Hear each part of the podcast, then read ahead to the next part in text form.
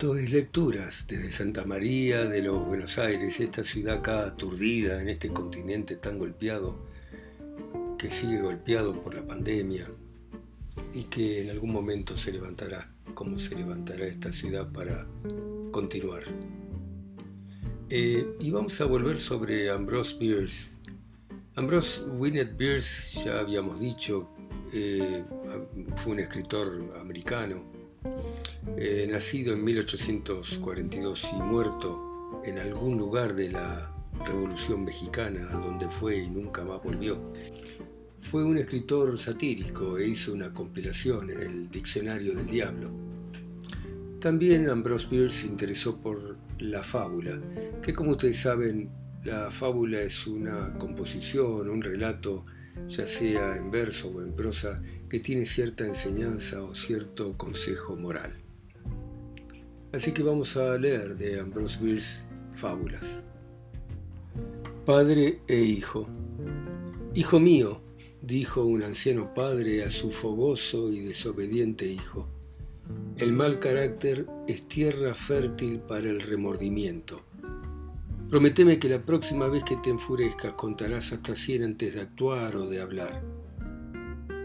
Apenas el hijo hubo terminado de hacer la promesa, recibió del bastón de su padre un golpe doloroso, y cuando llevaba contando 75, tuvo la desdicha de ver cómo el viejo subía a un coche que lo estaba esperando y se alejaba rápido.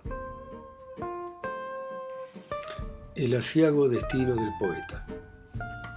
Caminaba un objeto por la calzada real envuelto en una profunda meditación y con poco más puesto cuando de repente se encontró a las puertas de una ciudad muy extraña. Al pedir permiso para ingresar lo arrestaron por transgredir las ordenanzas y lo llevaron ante el rey. ¿Quién eres? preguntó el rey. ¿Y a qué te dedicas? Narizota el ratero, inventó el objeto. Soy carterista.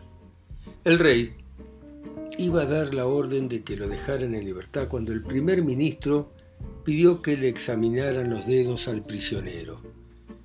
Y descubrieron que tenía la punta de los dedos encallecidas y aplanadas. Ah, dijo el rey, ya lo sabía, es adicto a contar sílabas.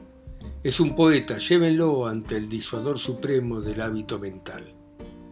Mi señor, dijo el inventor de los castigos ingeniosos, quisiera sugerir un infortunio más intenso. ¿Cuál? preguntó el rey. Dejarle esa cabeza. Y fue lo que se ordenó. La vela roja. En su lecho de muerte el hombre llamó a su mujer y le dijo, Pronto voy a morir Dame, por lo tanto, una última prueba de amor y fidelidad, ya que según nuestra religión un hombre casado para entrar en el cielo debe jurar que nunca se manchó con una mujer indigna. En mi mesa hay una vela roja que fue bendecida por el sacerdote y tiene un significado especial místico. Júrame que mientras esa vela exista, no te volverás a casar. La mujer juró y el hombre murió. Durante el funeral, la mujer no se apartó de la cabecera del ataúd, sosteniendo en su mano la vela roja encendida hasta que se consumió del todo. Los dos poetas. Dos poetas peleaban por la manzana de la discordia y el hueso de la disputa, porque tenían mucho hambre. Hijos míos, dijo Apolo, Voy a repartir los premios entre los dos. A vos, le dijo el primer poeta, que sobresales en arte, toma la manzana, y a vos, le dijo al segundo poeta en imaginación, toma el hueso. Al arte el mejor premio, dijo el primer poeta con voz triunfal, y al intentar comer su premio se rompió todos los dientes. La manzana era una obra de arte. Eso demuestra el desprecio de nuestro amo por el arte, dijo el segundo poeta sonriendo. Entonces intentó morder el hueso, pero los dientes lo atravesaron sin encontrar resistencia. Era un hueso imaginario. El caballo de la bruja. Una escoba que durante mucho tiempo había servido como caballo de una bruja se quejó de la naturaleza de su empleo, que consideraba que era degradante. Muy bien, dijo la bruja, te voy a dar un trabajo en el que vas a tener contacto con el intelecto, con el cerebro. Te voy a regalar a un ama de casa. ¿Qué? dijo la escoba. ¿Considerás que las manos de un ama de casa son intelectuales? Me refería, dijo la bruja, a la cabeza del bueno de su marido. Dos médicos. Un viejo malvado se enfermó y mandó llamar a un médico que le recetó algo y se fue. Después el viejo malvado mandó llamar a otro médico, al que no le contó nada del primer médico que lo había atendido, y éste le dio un tratamiento completamente diferente. Así siguieron las cosas durante semanas, los médicos se alternaban y lo trataban por dos enfermedades distintas, con dosis crecientes de medicamentos y cuidados rigurosos. Pero un día, los dos médicos accidentalmente se encontraron junto a la cama del enfermo mientras éste dormía, y al saber la verdad se produjo una violenta discusión. Mis buenos amigos, dijo el paciente que despertó por el ruido de la discusión, y entendiendo lo que ocurría. Por favor, sean razonables. Si los pude aguantar durante semanas, ¿no pueden aguantarse mutuamente un instante? Hace días que me siento bien, pero me he quedado en cama con la esperanza de recuperar con el reposo la energía que me debieran haber dado los remedios de ustedes, que hasta este momento no los he probado. La tripulación de la lancha salvavidas. La valiente tripulación de una estación de socorro estaba a punto de echar su lancha salvavidas al mar para hacer un recorrido por la costa, cuando descubrió que cerca había zozobrado una embarcación y que había doce hombres que se aferraban a ella. Por fortuna, dijo la valiente tripulación, hemos visto eso a tiempo. Podríamos haber corrido la misma suerte. Y entonces Tomaron la lancha salvavidas y la llevaron de nuevo en el cobertizo.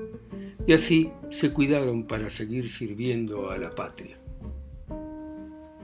La viuda devota. Una viuda que lloraba ante la tumba de su esposo fue abordada por un caballero atractivo que de la manera más respetuosa le aseguró que durante mucho tiempo había abrigado hacia ella sentimientos amorosos. Miserable, exclamó la viuda, aléjese, ¿le parece momento para hablarme de amor?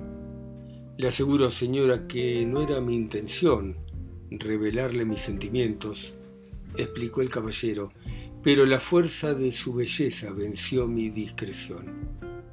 Tendría que verme cuando no lloro, dijo la viuda. El viejo y el alumno. Un viejo hermoso encontró a un alumno en una escuela y apoyó la mano tiernamente en la cabeza del muchacho y dijo, Escucha, hijo, la palabra del sabio y sigue el consejo del recto. Muy bien, dijo el alumno, usted dirá, bueno, en realidad yo no tengo nada que ver con todo eso, dijo el viejo.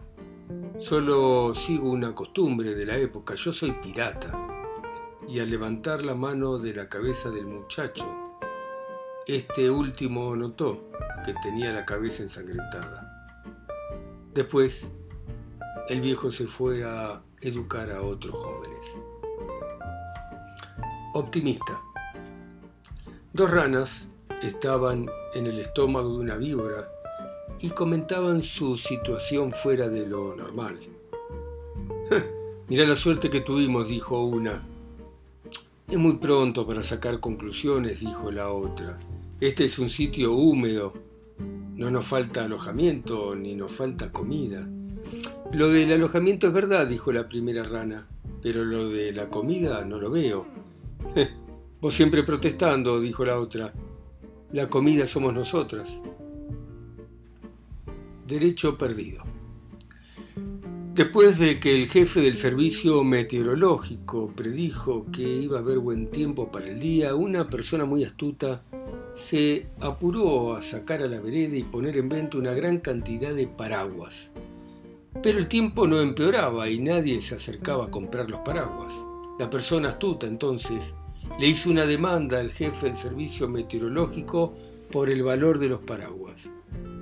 Señoría, dijo el abogado del acusado cuando comenzó el juicio, necesito que se desestime esta demanda absurda. Mi cliente no es el responsable de la pérdida económica porque predijo con exactitud el hecho que la provocó. Ese es el problema, su señoría, contestó el abogado del demandante. El acusado, al hacer una predicción del tiempo correcta, engañó a mi cliente de la única manera posible. Sus mentiras han sido tantas y tan conocidas que no tiene ningún derecho legal ni moral a decir la verdad. Y el juez hizo una sentencia favorable al vendedor de paraguas. Inútiles méritos. Un candidato que recorría su distrito buscando votos se encontró con una niñera que llevaba a un bebé en un cochecito. Se inclinó y le dio a la criatura un beso en la boquita. Al levantar la cabeza, el candidato observó a un hombre que se reía. ¿Por qué te reís? preguntó el candidato. Porque, contestó el hombre, ese bebé pertenece al asilo de los huérfanos. Pero la niñera, dijo el candidato, la niñera hablará en todas partes de este conmovedor incidente y tal vez le escriba a su anterior amo. La niñera, dijo el hombre que se había reído, está internada en el Instituto de Analfabetos Sordomudos. Bueno, muy bien, muy interesantes estas fábulas de Beers, espero que les hayan gustado. Seguimos la próxima. Muchas gracias por escucharme. Muchas gracias. Chao, chao. Hasta la próxima.